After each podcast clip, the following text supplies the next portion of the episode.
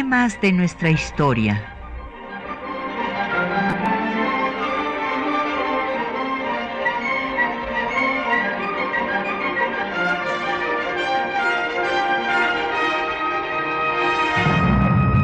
Un espacio que difunde el conocimiento del pasado para comprender nuestro presente. Programa a cargo de la maestra Patricia Galeana.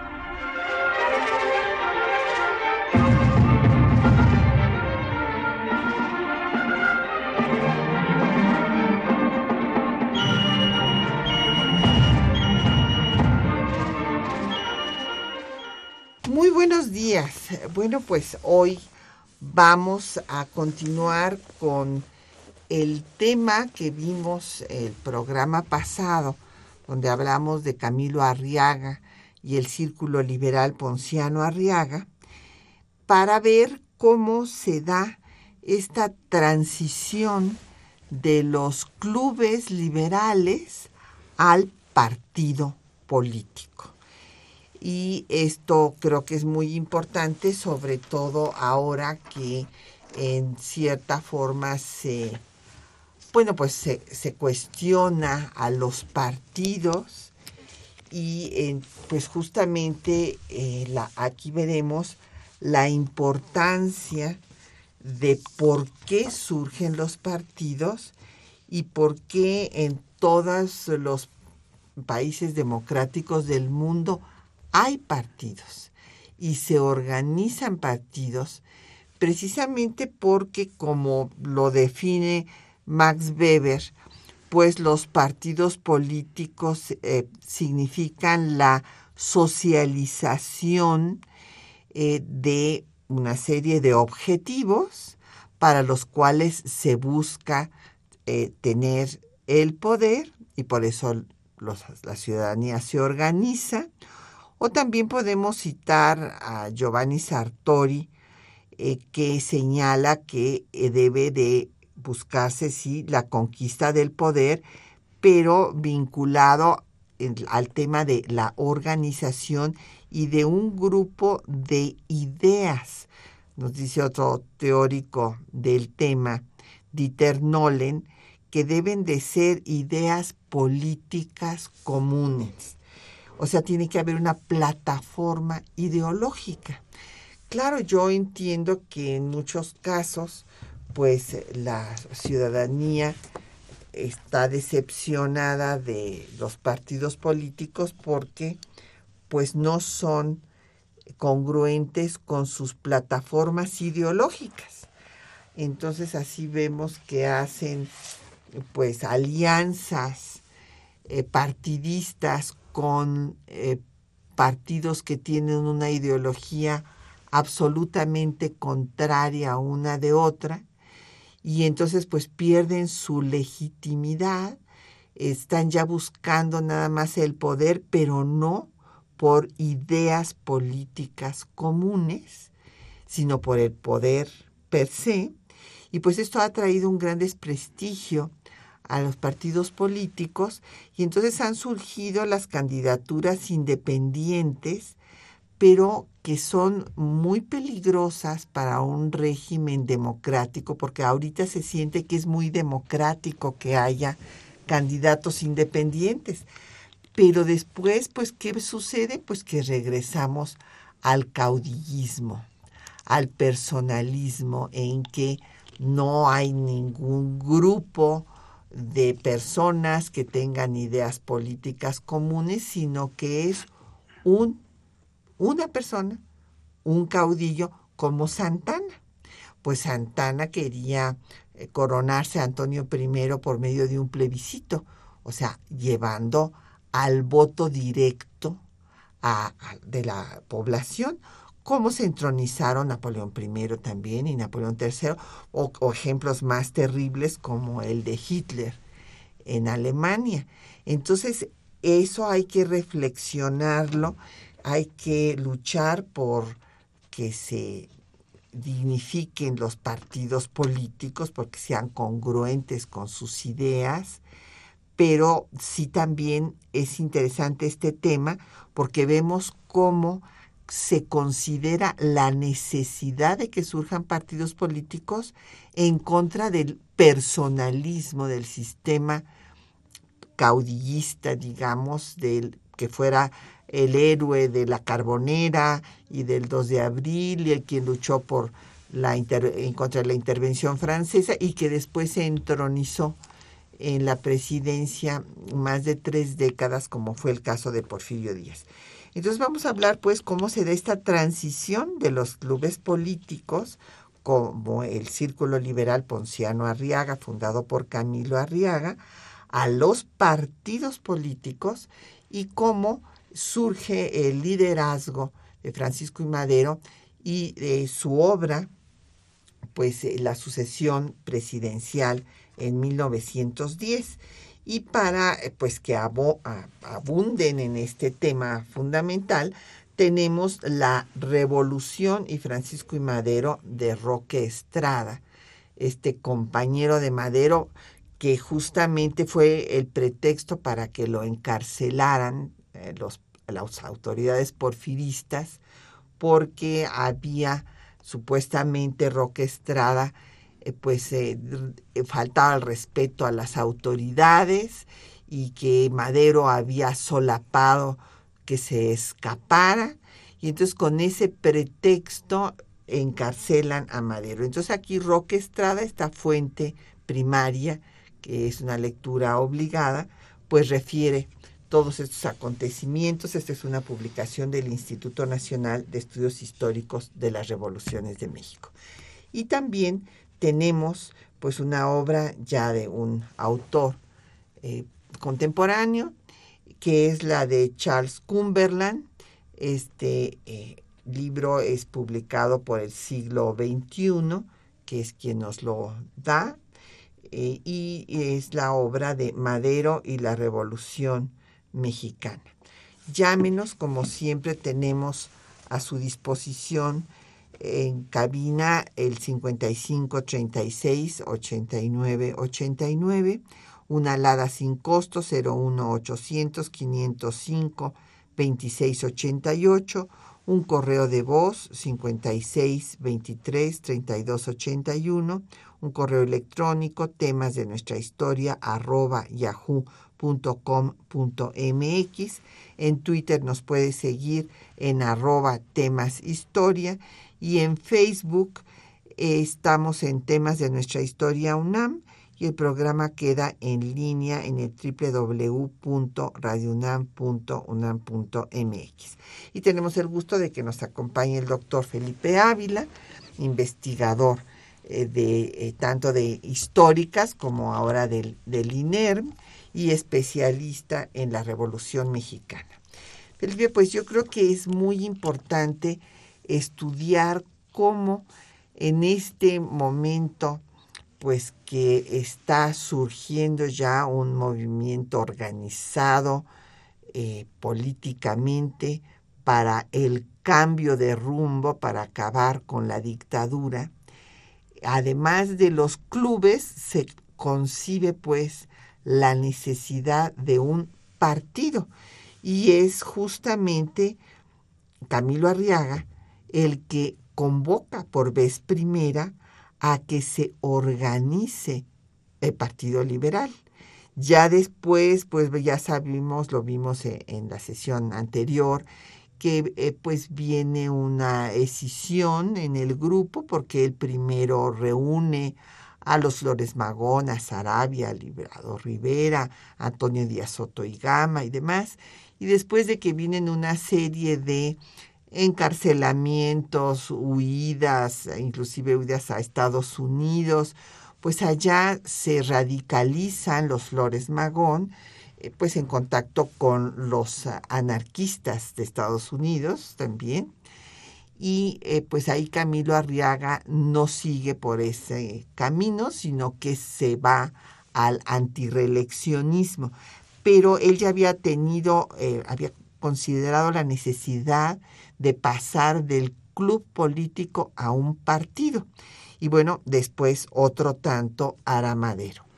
Así es, creo que has señalado con mucho acierto este proceso de formación de un partido político, esta necesidad de expresarse a través de una organización, gente que comparte ideas, que comparte principios, que comparte una visión, que comparte un proyecto de país y que tiene la necesidad de agruparse, de organizarse, de hacerse más fuertes.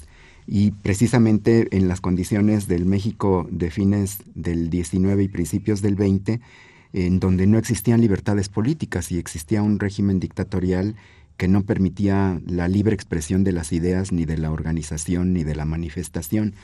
Eh, como habíamos visto en la sesión pasada, eh, estos clubes liberales que se agrupan al principio eh, alrededor de la figura de Camilo Arriaga y que dentro de ese núcleo fundador aparecen dirigentes muy importantes que, que, van a ir evolucionando y se van a ir convirtiendo pues en los motores del despertar político de México del siglo XX. Eh, es de este núcleo de donde surge precisamente eh, la organización de los partidos políticos más importantes de principios del siglo XX y que son como los primeros partidos realmente modernos de, del México contemporáneo, porque se agrupan alrededor de ideas, alrededor de principios. No están de acuerdo con, con el gobierno dictatorial, con la falta de libertades, pero no nada más critican, sino que comienzan a proponer alternativas, comienzan a proponer que se aplique la Constitución, pero además que se resuelvan algunos de los principales problemas, particularmente el problema agrario, el problema indígena, el problema laboral, el problema educativo y el problema de la falta de libertades. Eh, es un proceso muy interesante porque de comienzos del siglo, cuando se hace la convocatoria a eh, la reunión de los clubes liberales, y luego a la siguiente etapa que es la organización del Partido Liberal, y luego toda esta persecución, represión, eh, exilio, en donde pues se tienen que organizar en Estados Unidos. El Partido Liberal Mexicano de los mm, Flores Magón y quienes lo siguen se funda en Estados Unidos porque no había condiciones de hacerlo en México. Y sin embargo, esta otra parte más eh, liberal, más eh, enfocada a la transformación política, se convierte en el núcleo central que permite la organización de un partido antireeleccionista, un partido antireeleccionista en forma. Y son estos primeros liberales que vienen del círculo ponciano Arriaga los que se convierten en algunos de los principales artífices de lo que va a ser el partido antireeleccionista encabezado por Madero, que vamos a tratar con más detalle en, en unos momentos más. Así es, y hay aquí una interesante discusión entre si se lanzan, porque Camilo Arriaga dice que él no quiere el poder, quiere cambiar el sistema, eh, pero no es un asunto de el poder personal, vamos. No, no, claro, desde luego tienen que cambiar la política, cambiar a quienes están en el poder, pero no es un asunto personal que él busque ser el candidato, no es el de quítate tú para ponerme yo. Y ahí hay una discusión muy interesante y una decisión inclusive en el grupo de quienes sí este, quieren ya lanzar candidaturas y quien quiere que haya pues eh, eh, un sistema democrático cobijado por la Constitución de 57 porque inclusive, pues lo que es muy cierto y que lo escribió eh, Madero en la sucesión presidencial, hay esta idea de que Díaz está cumpliendo con, con la fórmula, el formato, bueno, pues hay la pantomima de las reelecciones y, y una serie de trámites legalistas reforman la Constitución primero para que sí pueda haber una reelección, pero no continua, luego reforma la Constitución para que haya una reelección que ya pueda ser continua, luego finalmente se reforma la Constitución para que se prolongue el periodo de cuatro a seis años. Entonces, esto es algo muy interesante que escribe Francisco y Madero en la sucesión presidencial. Va degradando a las instituciones, las va corrompiendo toda esta simulación y evidentemente van a empezar pues ya a, moverse como partidos políticos y a buscar candidaturas. Eh, primero eh, se dan luchas en cada estado de la República para que no se reelijan pues estos gobernadores porfiristas que igual que don Porfirio pues se eternizaban en el poder. Sí, y precisamente también es muy importante ver cómo en esta primera década del siglo XX, en donde pasan cosas tan fundamentales, eh, hay dos propuestas. El, círculo original potosino, que viene del, del, Club Liberal Ponciano Arriaga, que se ramifica, que se extiende, que funda clubes liberales en buena parte de la República, eh, se termina decantando en dos corrientes centrales, agrupadas en partidos políticos. El Partido Liberal Mexicano, encabezado por los hermanos Flores Magón y el Partido eh, Liberal que se hace antireeleccionista, en donde van a estar una playa de, dirigentes y en donde va a destacar Francisco y Madero. La diferencia entre estos dos partidos liberales, uno más radical, que eh, va adquiriendo eh, tintes anarcosindicalistas, opta porque ese partido haga la revolución. Eh, prepare la insurrección, se, se, vuelve un partido que busca eh, estallar la insurrección. Y el otro, el Partido Liberal, un poco más moderado, más político, que se hace antireeleccionista, propone conquistar el poder pero a través de la vía electoral, aprovechando las instituciones, aprovechando las libertades que da la constitución vigente y comienzan a desarrollar esta vía de ganar el poder por la vía electoral. Est estas son las dos grandes opciones que hay. Claro. Uh -huh. Y el, eh, bueno, ya desde Librado Rivera y, y de la Hoz ya planteaban pues la revolución y bueno, ya cuando se constituye el Partido Liberal magonista, cuando ya se, se separa Camilo Arriaga, pues ya el, es el movimiento armado. Uh -huh. Mientras que el otro, la otra vertiente pues va al partido antireeleccionista uh -huh. y a la candidatura de Madero. Uh -huh. Vamos a escuchar eh, música de aquellos años. Precisamente vamos a escuchar Adiós, que es una composición de el sinaloense Alfredo Carrasco de 1907 en el disco Los años de la revolución de Conacult.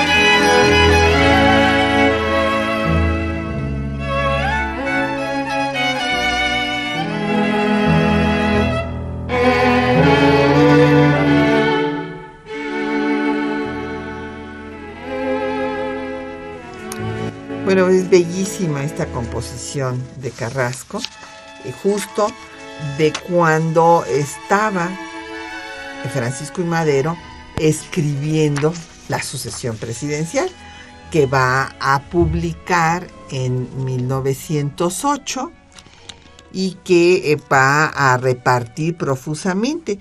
Eh, les agradecemos sus llamadas a nuestros radioescuchas.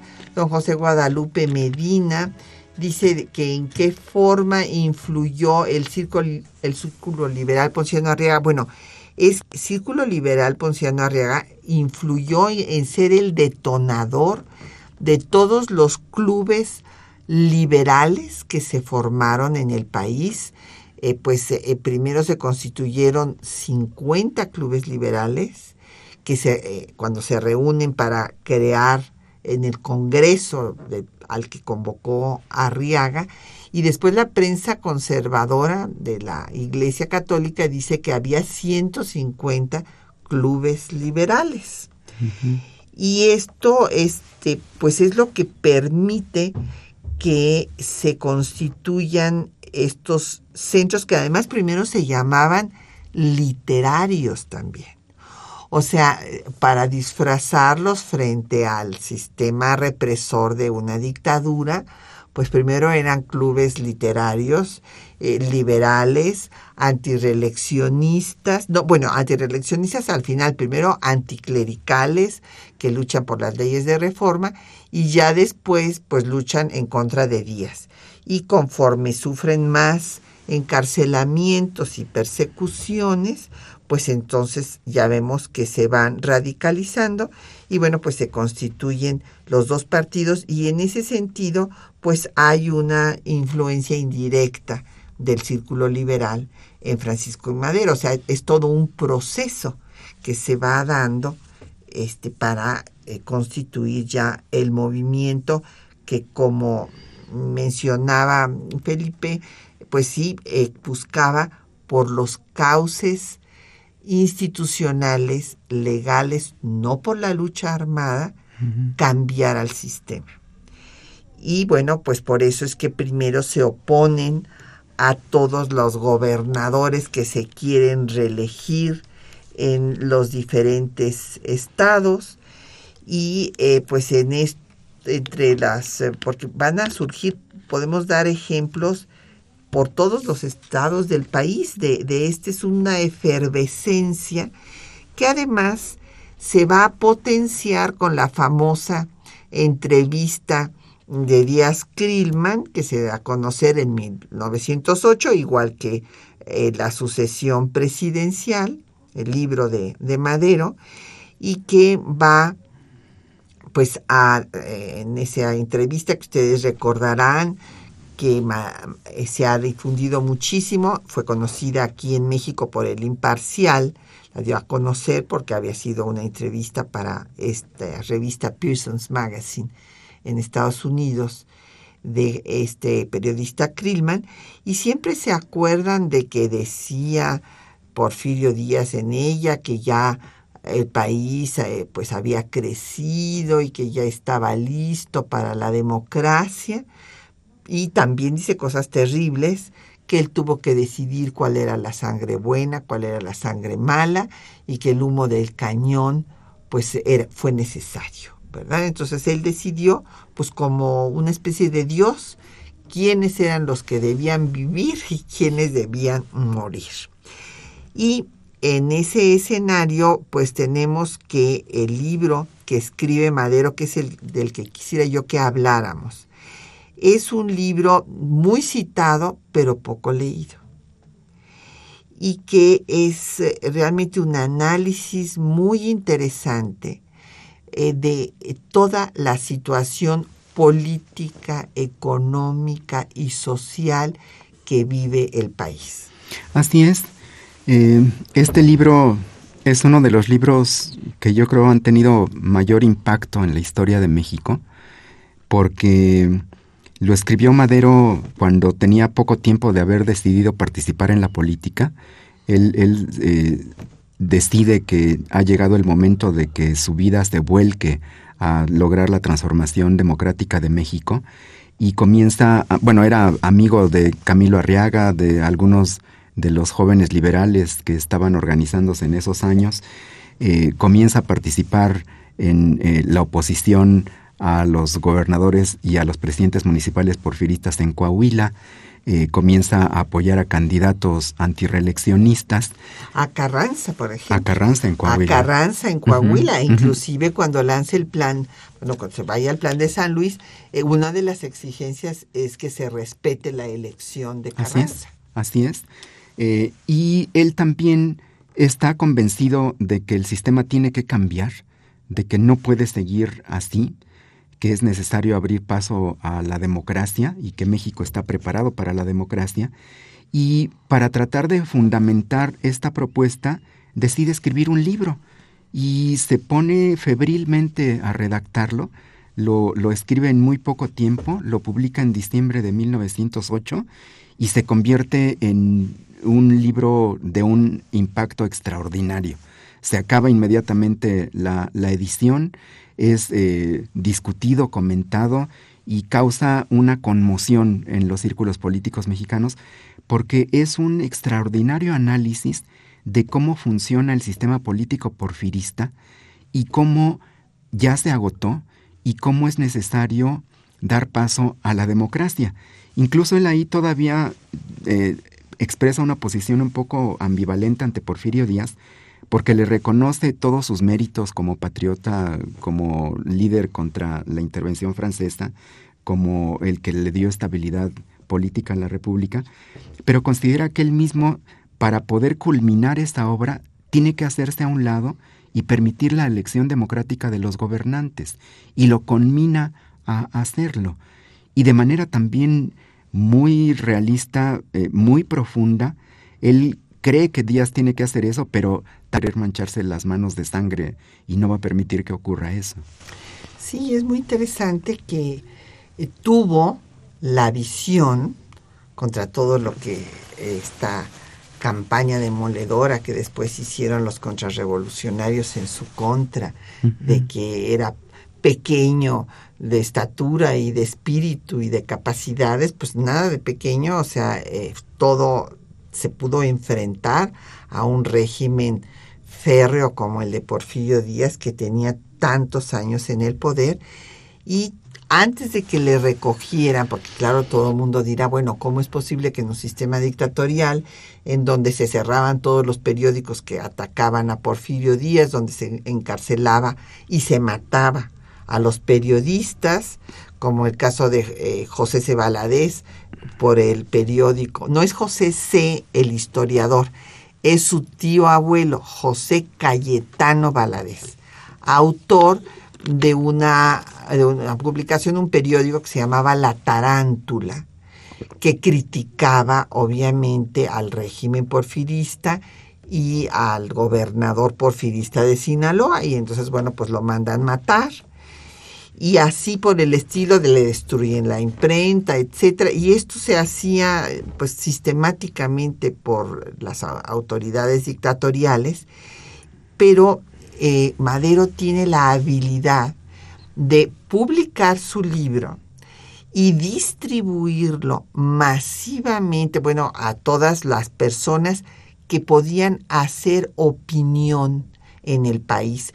Claro, es importante por eso recordar esta red que ya habían formado, primero de los clubes eh, liberales, la confederación de todos estos clubes.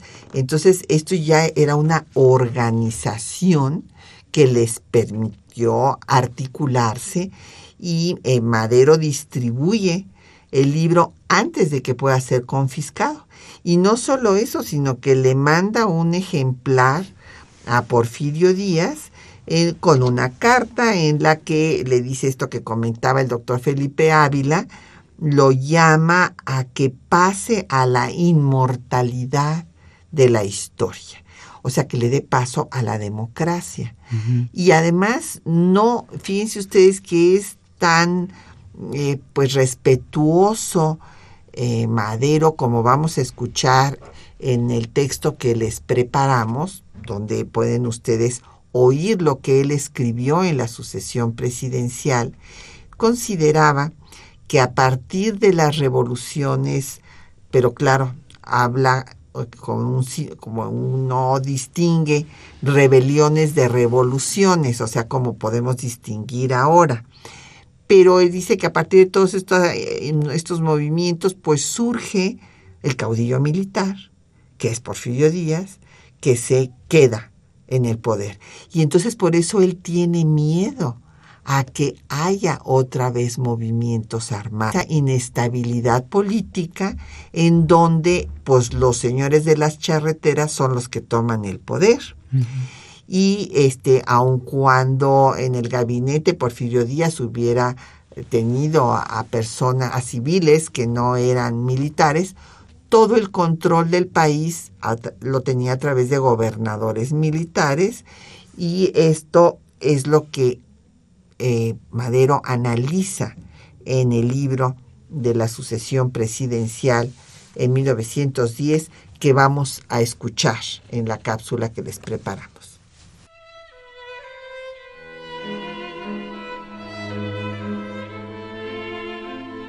En 1908, Francisco y Madero publicó La sucesión presidencial de 1910 donde propuso restaurar la democracia al amparo de la Constitución de 1857. En ella expuso la situación nacional y las razones que lo llevaron a protestar en contra de la dictadura porfirista en defensa de las libertades políticas.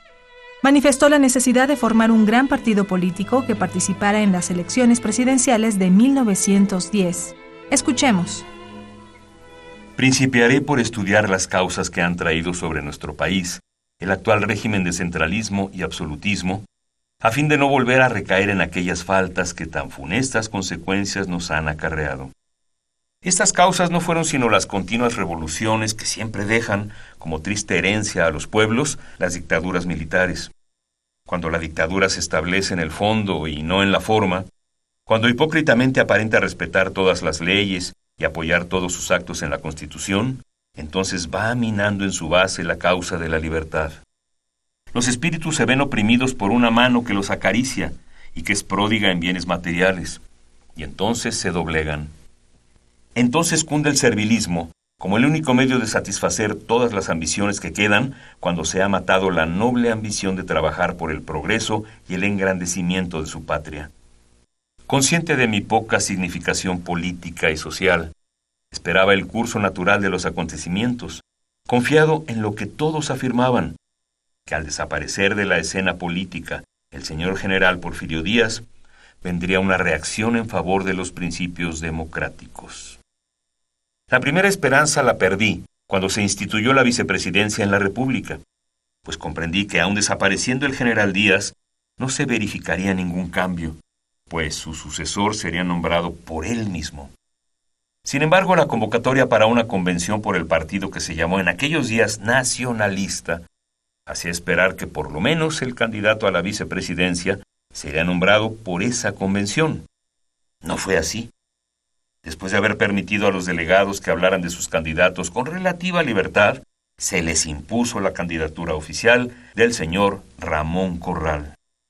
Entonces comprendí que los aspirantes a un cambio nada podíamos esperar de arriba, y no debíamos confiar sino en nuestros propios esfuerzos. Por estas razones, nos formamos el propósito de aprovechar la primera oportunidad a fin de principiar la lucha por la reconquista de nuestras libertades. Esa oportunidad se presentó con motivo de las elecciones para gobernador del estado de Coahuila en el año 1905. Organizamos el Club Democrático Benito Juárez, que pronto fue secundado por numerosos clubes por todo el estado. Siguiendo las costumbres americanas, no quisimos lanzar ningún candidato, sino que convocamos a una convención electoral en la que se aprobó el plan político en el que se establecía el principio de no reelección para el gobernador y presidentes municipales y se apremiaba al nuevo mandatario para que dedicara todos sus esfuerzos al fomento de la instrucción pública, sobre todo a la rural. El día de las elecciones nos encontramos con todas las casillas ya instaladas por el elemento oficial y sostenidas con gente armada y con fuerza de policía. Esto no constituyó un obstáculo para que nuestro triunfo fuera completo en algunos pueblos, pero este esfuerzo fue nulificado en las juntas de escrutinio por las chicanas oficiales.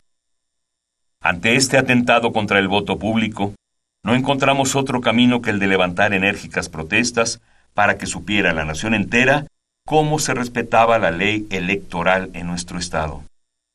A nosotros nos hubieran sobrado elementos para hacer respetar nuestros derechos por la fuerza, pero sabíamos que al día siguiente tendríamos que sostener una lucha contra el gobierno del centro y retrocedimos ante esa idea, no por miedo, sino porque no queremos más revoluciones, porque tenemos fe en la democracia. Los triunfos que se obtienen por el sistema democrático son más tardíos, pero más seguros y más fructíferos, como procuraré demostrarlo. Yo propuse un proyecto para la formación desde entonces del Partido Nacional Democrático, pero muchos amigos me hicieron comprender que no era oportuno, porque una lucha tan larga nos hubiera aniquilado antes de llegar a las siguientes elecciones sin obtener ningún resultado práctico. Una vez desechado ese proyecto, resolvimos esperar la siguiente campaña electoral. Cuando el Partido Nacional Democrático esté vigorosamente organizado, será conveniente que procure una transacción con el general Díaz para hacer una fusión de las candidaturas, según la cual el general Díaz podría seguir de presidente, pero el vicepresidente y parte de las cámaras y de los gobernadores de los estados serían del Partido Nacional Democrático. Sobre todo, se estipulará que en lo sucesivo haya libertad de sufragio y, si es posible, desde luego se podrá convenir en reformar la Constitución en el sentido de no reelección.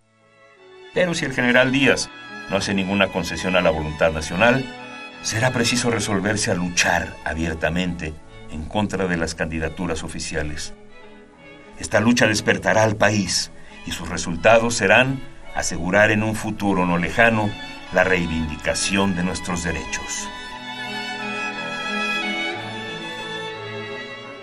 Pues ahí escucharon ustedes, o sea, eh, para entender a Madero, eh, que realmente es un hombre admirable porque pues hemos en otros programas hablado de, de su vida, como él pues eh, ciertamente pertenecía a una familia adinerada, que su abuelo inclusive lo puso pinto por haber escrito este libro y demás, pero él eh, tenía esta vocación inclusive social porque ayudaba a, sus propios trabajadores y eh, pues financió números de regeneración, apoyó a los Flores Magón.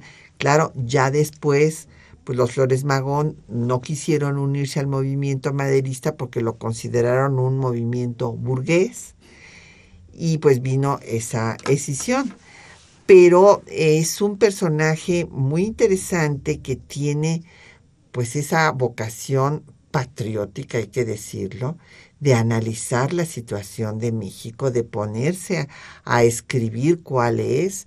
Y como escucharon ustedes en esta parte que eh, les hemos seleccionado, pues él lo que quiere es acabar con la dictadura, eh, que surja un sistema democrático con la constitución de 57 y no quiere movimientos armados porque sabe que de estos movimientos armados salen entronizados pues los militares. Y bueno, pues nos han llegado también varias preguntas. Mm, eh, pues, don Jorge Virgilio de Coyoacán nos dice que, que qué pensó eh, Porfirio Díaz de la sucesión presidencial, pues primero no le dio importancia, no le dio importancia al libro, no le dio importancia al personaje, inclusive lo conoció, eh, se reunieron en Veracruz y pues le pareció un personaje insignificante en comparación con lo que él era. Y eh, después de esto, pues ya cuando se dé cuenta, de la cantidad de gente, cómo va creciendo, porque él hace por primera vez campañas políticas. Eh, una gira por las diferentes partes del país. Lo mismo va a Orizaba, donde se encuentra con Heriberto Jara, que va a ser pues de los líderes obreros sobrevivientes eh, de la huelga de Cananea, perdón, de Río, Blanco. la huelga de, de las eh, eh, fábricas textiles. En Mérida, allá el Partido Antireeleccionista de Yucatán va a estar encabezado por José María Pino Suárez, que después será su compañero de fórmula.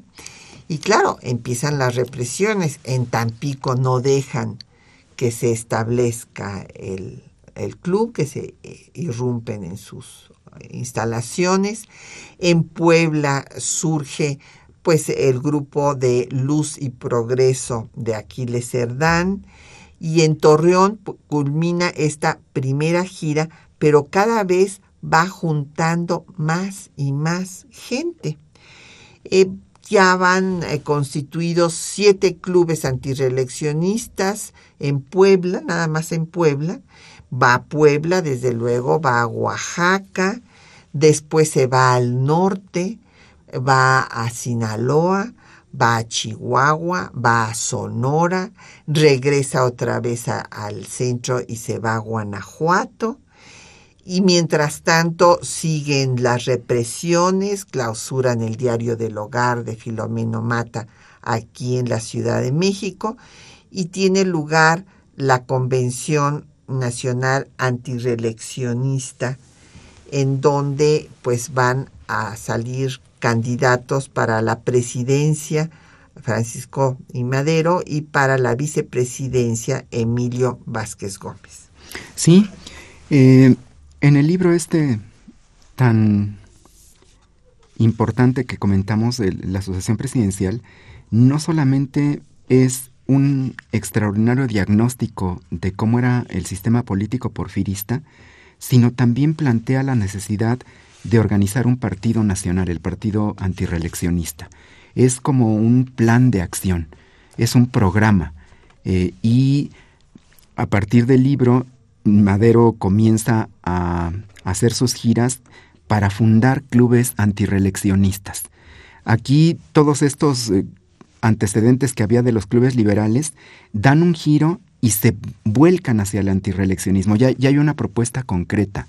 En, en esta fórmula de sufragio efectivo y no reelección, Madero tuvo la virtud, la capacidad de poder sintetizar en una consigna lo que era un llamado a la acción y a la organización. Y él se aboca entonces a fundar un partido político nacional, a organizarlo, a constituir sus células principales en los estados de la República, a organizar a los militantes y a darles un programa. Entonces, a partir de ahí es que convoca a la reunión del partido, a la convención de estos clubes antireeleccionistas, de donde sale el Partido Nacional Antireeleccionista, y al postularlo a él y a Francisco Vázquez Gómez como candidatos a la presidencia y a la vicepresidencia, organiza esto que mencionabas, la primera campaña política del México moderno, una campaña que es hecha a partir de una organización nueva, inédita. Y, hay que decirlo, de México, no del México moderno. en el siglo XIX ah, no hay campañas políticas. El único que hace algo que no es una campaña política, pero bueno, una forma de legitimarse, es Maximiliano, curiosamente, que manda hacer eh, sus eh, retratos en tarjetitas y los distribuyen antes de que él llegue a alguna población. Y entonces claro la gente tiene mucha curiosidad de verlo y va haciendo un recorrido pues para conocer algo del país que venía a gobernar, pero campañas políticas es la primera de México. Así es, sí, tienes toda la razón.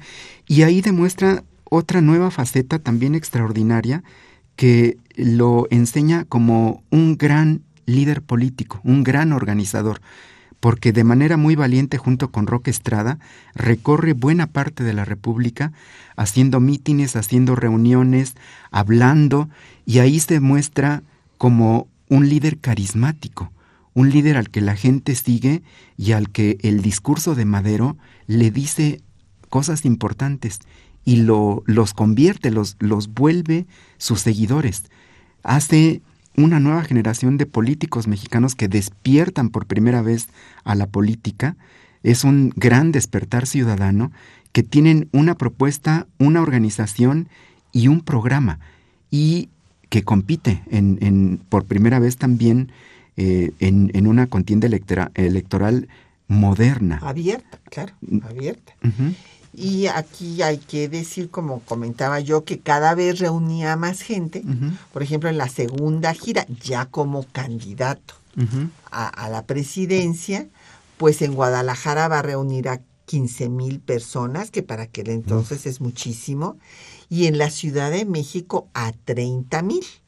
Y es entonces cuando ya Porfirio Díaz, bueno, dice, a ver, este, agárrenme a ese señor, y entonces pues es apresado y ya les decía yo, acusado de haber ayudado a la fuga de Roque Estrada que había insultado a las autoridades en San Luis Potosí y en Monterrey. Y bueno, pues eh, está eh, preso en Monterrey Madero, donde insta a sus partidarios a seguir, que no se desanimaran, que siguieran en la lucha. Roque Estrada se entregó, después los trasladan a San Luis Potosí y ya que pasan las elecciones, los dejan en libertad y en las elecciones pues sale reelecto como de costumbre Porfirio Díaz por 18.625 votos contra 196 que son los únicos que le reconocen a Madero. Eh, desde luego Madero eh, pues se fuga de San Luis Potosí y solicita la anulación de las elecciones y pues la Cámara de Diputados dice que no procede y es entonces cuando ya en San Antonio va a lanzar el plan que se llamará de San Luis para que haya sido elaborado dentro de territorio nacional y convocará pues a la revolución el 20 de noviembre a las 6 de la tarde. Vamos a escuchar eh, la eh, canción, este vals mexicano que tocaban en la campaña de Madero, que era eh, Club Verde. Nada más que vamos a oír una bella interpretación del mismo, cantada nada menos que por Pedro Infante, del disco Valses Mexicanos.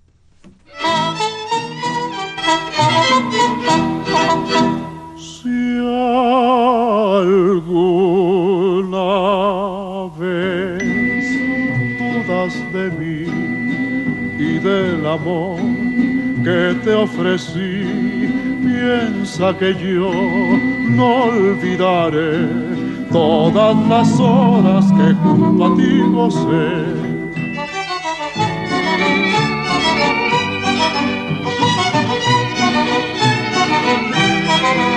En el Club Verde vivimos gratos momentos los dos.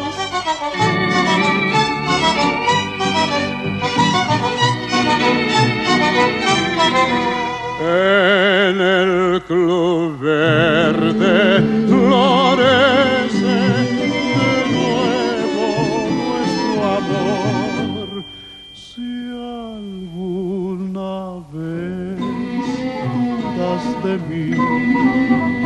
amor que te ofrecí, piensa que yo no olvidaré todas las horas que junto a ti gocé.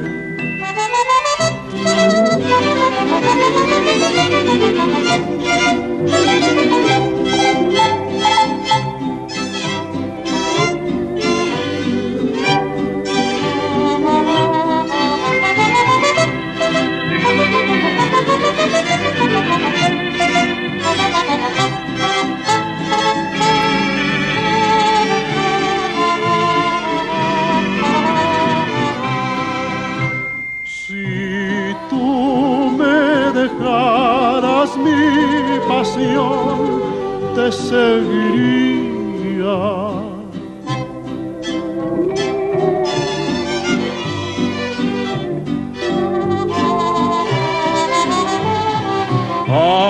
que me olvidara, sé que no te olvidaría.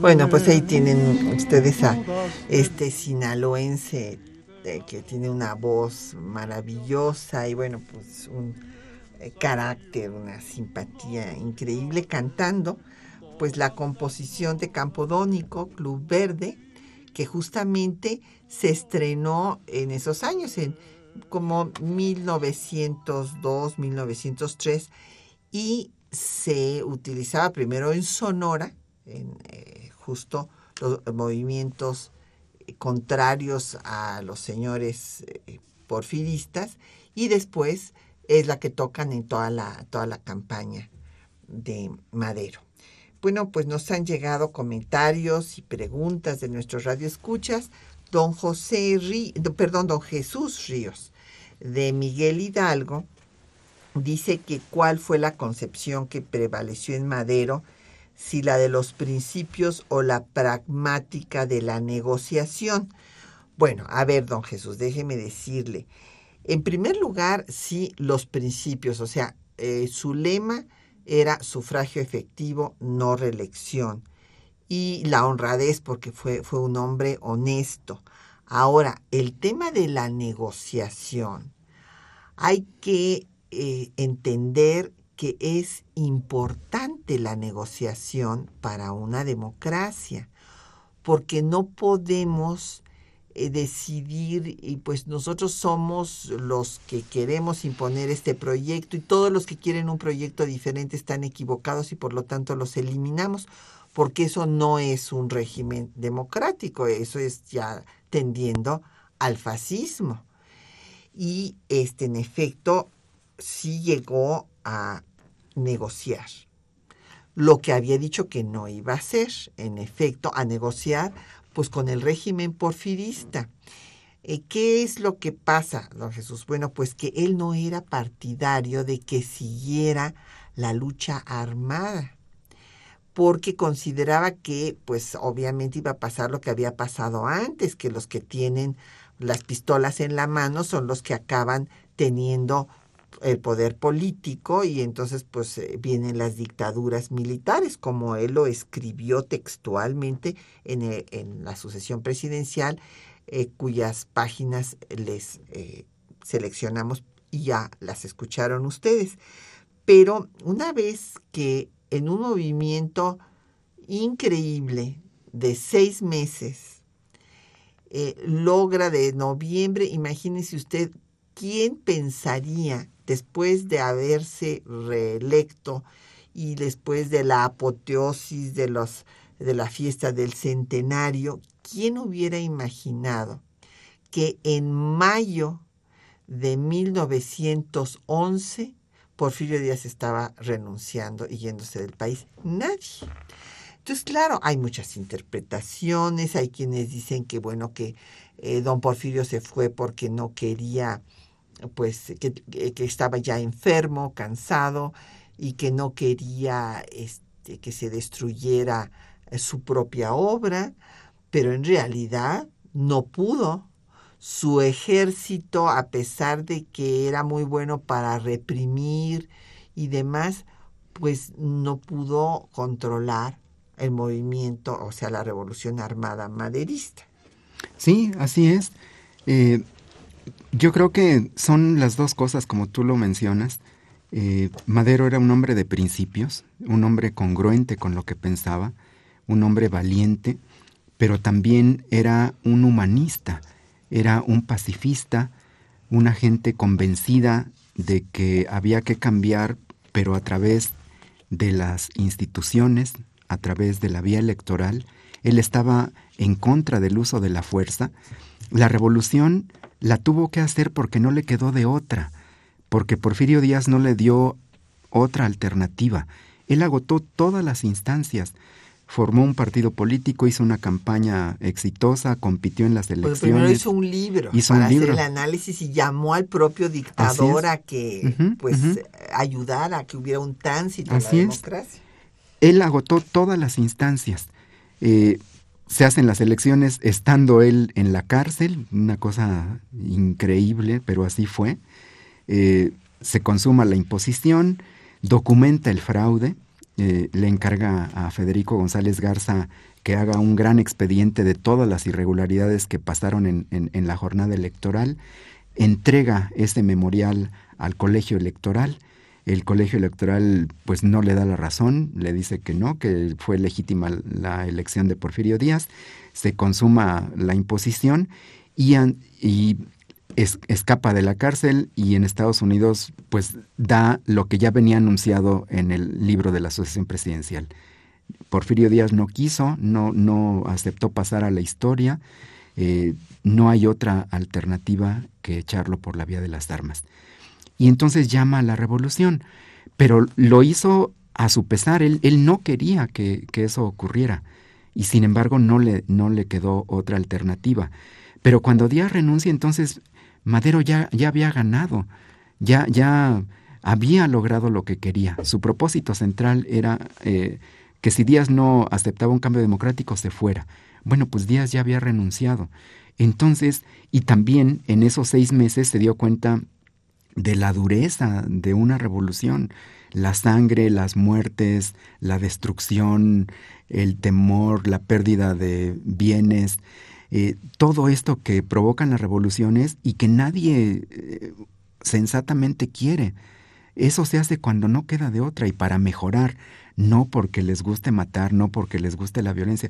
Madero era un pacifista convencido. Entonces, esto es lo que lo lleva a la negociación de, Ciudad Juárez. Así es, así es. Este, bueno, doña Hilda San Román nos manda un saludo. Dice que hay que enaltecer la figura de Madero. Tiene usted toda la razón. Muchos saludos a doña Hilda con todo nuestro cariño allá a Toluca. Agradecemos a José Alfredo Cid, en eh, Twitter que siempre nos sigue. Muchísimas gracias por eh, sus comentarios. Y aquí nos dice que marcó la pauta de aquella transición a los partidos políticos. Sí. O sea, ya en este momento pues ya está el partido antireeleccionista.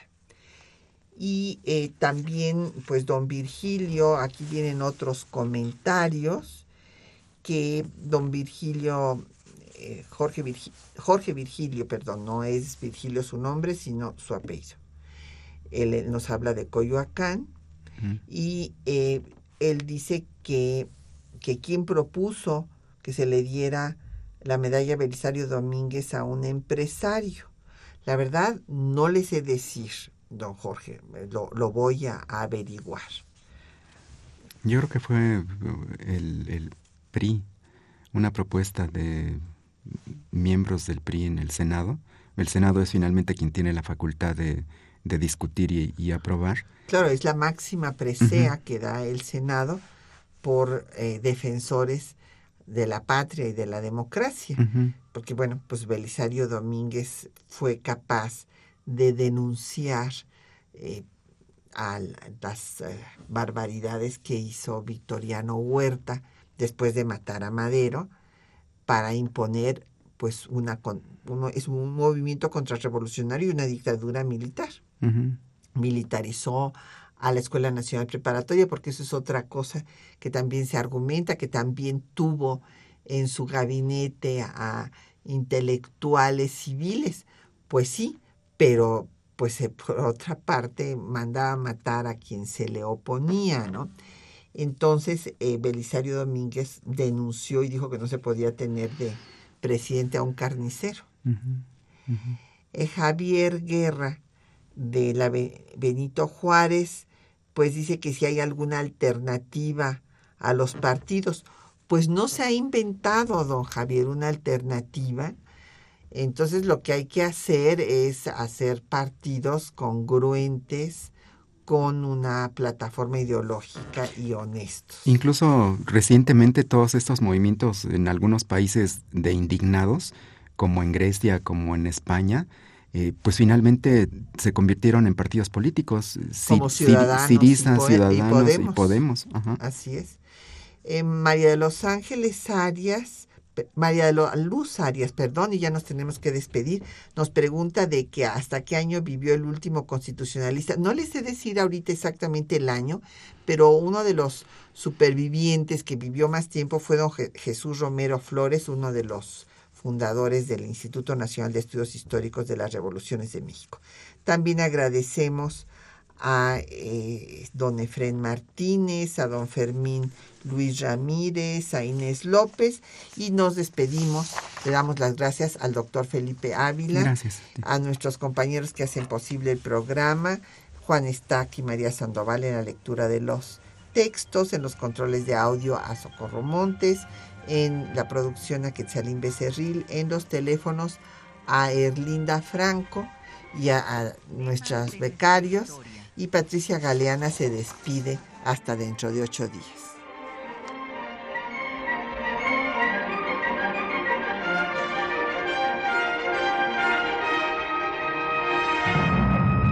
Un espacio que difunde el conocimiento del pasado para comprender nuestro presente. Programa a cargo de la maestra Patricia Galeana.